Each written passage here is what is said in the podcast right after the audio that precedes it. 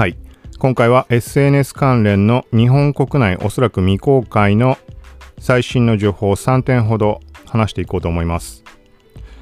今回触れるのが Facebook の TikTok 対抗アプリラッソこちらが閉鎖という話です。まあ閉鎖というか廃止っていう話になります。で次が SNS はちょっと関係ないけどワードプレスはい。これの iOS と Android 版で画像の編集機能、なんか手書きとかも加えられるみたいなアップロードした後にっていう話です。ちょっとこれは確認まだ取れないんだけど実際には。そのあたりについてちょっと触れようと思います。で、最後3点目が LinkedIn。はい。 LinkedIn に、まあ、音声に関わるような機能、ちょっとしたものがテストなのかちょっと状況わからないけど、はい。そんな話が上がっています。今回はこの3点触れていこうと思います。この番組はコーキシティがインスタグラム、ツイッターを中心とした SNS、テック、ガジェットの最新情報を独自の視点で紹介、解説していくポッドキャスト、聞くまとめです。ながら聞きで情報収集に活用してください。はい。まず1点目。Facebook の TikTok 対抗アプリ、ラッソが廃止。はい。まあ、言葉のままなんだけど、まあ、時々ポッドキャスト内で触れているインスタグラムの対 TikTok 機能アプリ Reels っていう話をしています。はい。このインスタグラムのアプリ Reels が発表というか、まあ、テスト開始という感じになる前に、もともと Facebook が、まあ、TikTok みたいなアプリなのかな機能なのかなアプリってことだと思うんだけど、アメリカ限定でティーンエイジャー向けみたいな感じで発表しました。はい。で、それからエリア拡大したかどうかわかんないけど、多分まあ火がつかなかったってことだと思うので、拡大もしてないのかな。はい。で、何にしても2020年7月10日だったと思うけど、そのタイミングで廃止みたいなのを通知をユーザーに送信しているみたいです。はい。で、この Facebook ラストに関しては今ちょうど記事を書こうかなと思ったんだけど、いろいろ廃止のアプリと、拡大中のアプリ、拡大中っていうのは最近触れているさっきのインスタグラムの TikTok 機能、リールズだったり、Facebook アバター、Twitter の消えるツイート、Twitter ストーリーズみたいなフリート、これがすごい勢いで今拡大していて、エリアの方が。これはコロナ、まあ、自粛期間が一旦明けたからっていうところでいろいろ動いてるってだけかもしれないけど、はい、そんな流れの中、今 Facebook の TikTok 対抗アプリラッソが配信になって、で、全く別の話で配信してないかもしれないけど、インドで59の中国のアプリがえっ、ー、と、配信停止なのかな？廃止というか、まあ、要は禁止になったみたいな話、まあ、大々的にニュースになってたと思います。で、その中には TikTok も含まれていて、じゃあこのタイミングって当然 Instagram が動くんじゃないかなって。はい、TikTok がインドで使えなくなって、なんか、み、みなんとか、ちょっとはっきり名前覚えてないけど、TikTok みたいなアプリなのかな？がダウンロード数が急速に、まあ、加速しているみたいなダウンロードが。みたいな話があるんだけど、まあ、Facebook の Lasso っていう TikTok 機能を廃止して、で、じゃあこのタイミング、ね、 Reels が、まだ Reels に関してはインドに行ってないんだよね。Twitter Fleets はインドに拡大。そもそもインドからスタートだっけな？ブラジルからスタートだったっけな？何にしてもインドでは使えるようになってます。はい。で、Facebook アバターに関しては何日か前ぐらいにインドに拡大したところです。はい。ってなると、てなるとってこともないんだけど、もろもろタイミング的にインスタグラムの Reels。まあなんかね、こんな俺みたいなものがこんな話するレベルレベルではわからないいろんなことあるとは思うんだけど、狙うタイミングとしては Reels、TikTok 機能としてインドで展開っていうのは近いうちにあっておかしくないんじゃないかなっていう、まあ印象があります。はい。続いて次の項目、ワードプレスアプリで画像の回転や手書き文字入れ可能に。はい。これは公式がツイートしていました。iOS と Android を対象に、まあ、画像の回転だとか、まあ、ウェブ版で回転とかそのぐらいはできるよね、トリミングだとか。なんだけど、もうちょっと欲しいなと思ったのが、え、ー、と、例えば、フィルターをかける機能とか、はい、まさしく手書きで何か入れるっていうのはすごい欲しくて、なんか例えばパソコンで言うとペン対応してるので、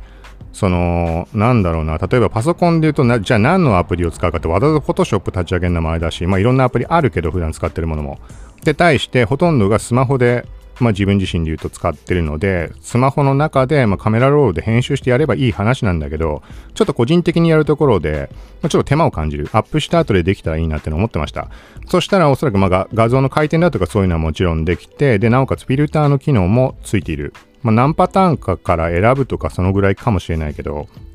はい。で、まあ、その一番重要な手書きの文字が加えられる、まあ、絵を描くとかでもいいし、画像の上に載せられる、書けるってことだと思います。はい。なんだけど、これがなんか、えっ、ー、と、全文完全にきちんと一文字一句逃さずに見たわけじゃないかわかんないんだけど、なんかもう使えるようになってるみたいな話に見えます。でも実際に2つの端末 iPhone で、まあ、見てみたところ、どっちもその画像として公開されてる編集画面みたいな、編集ボタンみたいなのが表示されない感じで、まだ実機での確認は取れてないです。だから最新版のアップデートがこれから来てそのタイミングでできるようになるのかどうなのかっていうところです。はい。だからあんまり細かいこと気にせずにやっている人に関しては、まあこれで編集してしまうのありなんじゃないかなってちょっと思います。まあ、なんでこういう言い方をするかっていうと、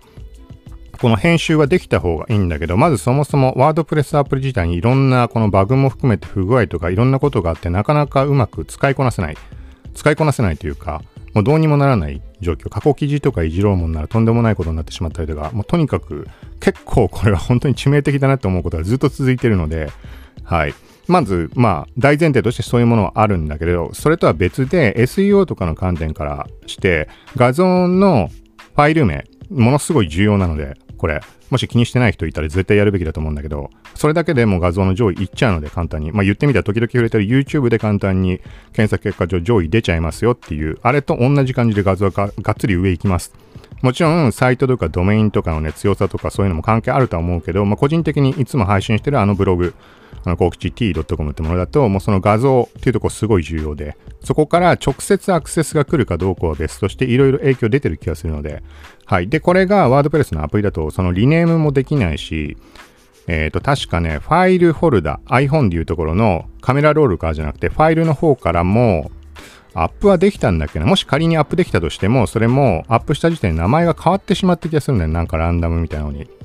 はい、ちょっとこれはしばらくまあ、だからワードプレスアプリダメだと思って触ってなかったので、なんか変わってればもしかしたら大丈夫だったりするかもしれないけど、まあ、とりあえず通常のカメラロールからアップした時には当たり前だけど、そのまんまのファイルネームでアップされてしまうので、元の勝手に付けられた名前。はい、だからそこがちょっと懸念事項としてあるか、どんなもんかなっていう、はい、そんなところ、ジレンマ的なところはあります。はい。で、ついでにもう一点、まあ、ライフハックってほどのことじゃないけど、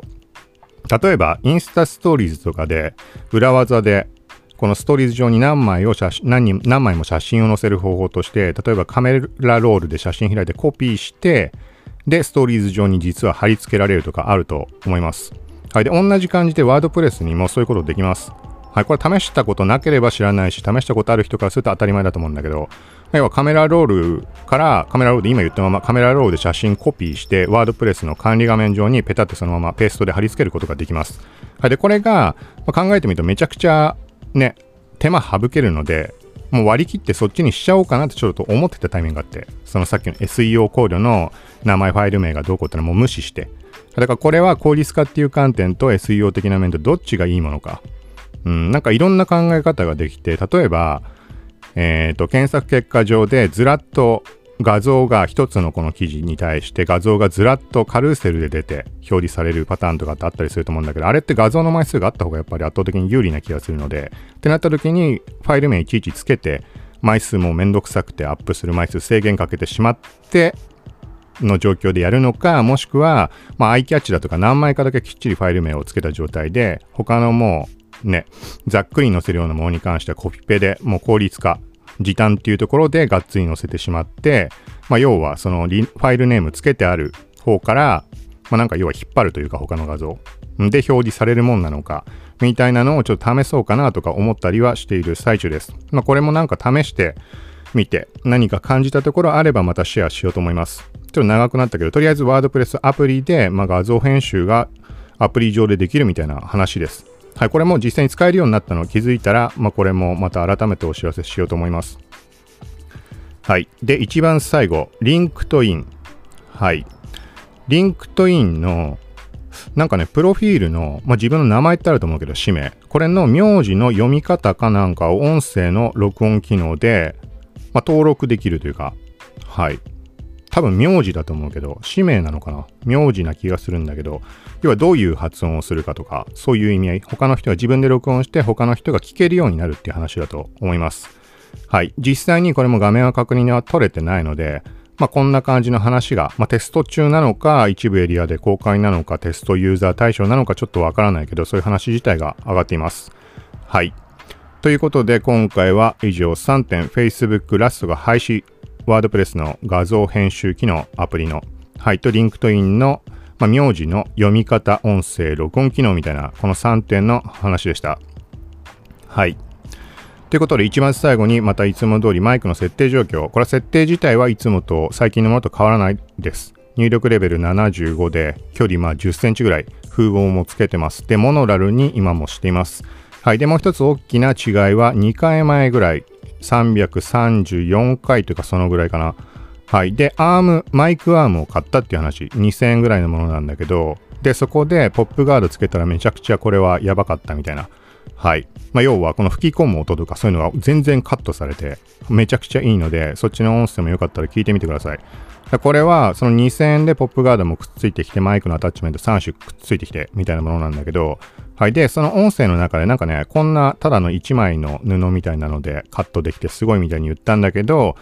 あの、ポップガードってものをそもそも分かってないからどういうことか分かんないんだけど、1枚って言っちゃったけど2枚になってます、多分。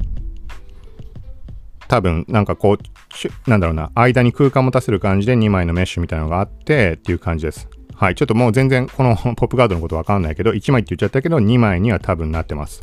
はい。まあ、みたいな感じで。で、実際のところは風防をつけてるので、この音の吹き込み音っていうのはそもそもあんまりめちゃくちゃ近づかない限り入らないんだけど、それでも一応風防をつけた上でさらにポップガードも今つけている状態です。はい。まあ、ということで、だから多分、あのー、距離感とか普通にごくごくただ座ってるだけ、座ってるだけの状態で、なんかマイクのことを考慮して体の位置を調整したりとか手に持つとかそんなことせずに、今フリーハンドで iPhone だけ見て右手はフリーで、でもマイクのアームを伸ばして自分の顔の前に近づけてるので、まあこれ当たり前の状況なんだけど、マイクアームってものに関しては。まあなんか、これがここまで利便性高いとは思わなかったので、思わないというか想像はついてたんだけど、想像以上だったなって。で、もう一点。その配信の中で、マイクアームの話の中で、まあ、中華製でよくね、こんな簡単にすぐひびが入ってしまったり、どうこうみたいな話をしたんだけど、今のところないみたいな感じで多分話したと思います。はい。けどね、ポップガードをつけるところの固定の仕方なんか微妙だなみたいな話もしたかもしれないけど、なんかそこはね、ちょっとね、割れちゃったね。なんて言うんだろう。このアームの棒に対して、まあ、そこにポップガードの固定部分をネジみたいなので締め付けて止めるようになってるんだけど、で、ネジで締め付けるときに先端にまプラスチックのなんか丸いのがあって、それで、そこで押さえつけて、なんかま固定するんだけど、そこからネジね結構締めすぎたせいかもうひび入っちゃってもう割れちゃいそうな感じです。まあ、まあ2000円で中華製だからこんなもんだろうなとは思うけど、はい、まあとりあえずはあのポップガード落ちずに使えてるので、このプラスチックが完全に割れちゃったらどうなるのかなでもネジ自体であの強く止めれば、まあとりあえず固定できるとは思うので、もしくはなんか別のものをちょっと挟むとか、見た目悪いけど段ボールとかね。で、やっちゃえばまあ大丈夫だと思います。だからまあこういうところはやっぱり音声内でも触れたんだけど、締め付けすぎたらちょっと微妙そうで怖いみたいなのを話したんだけど、まあこれは注意した方がいいかなと。はい。ということで、まあ、ちょっとマイクアームの話も含めて話をしました。はい、ということで今回は以上です。また他にも YouTube 関連が普段あんま触れないようなタイプの話、芸能人 YouTuber っていうところでなんかまた一気に増えてきているみたいな話とか、YouTube のまあ芸能人専用のなんか、なんかよくわかんないけどなんか話し上がったりツイートしたんだけど、まあそのあたりも YouTube の回としてもしかしたら配信するかもしれないので、はい。まあそ、そちらの方も興味あったらよかったら聞いてみてください。さようなら。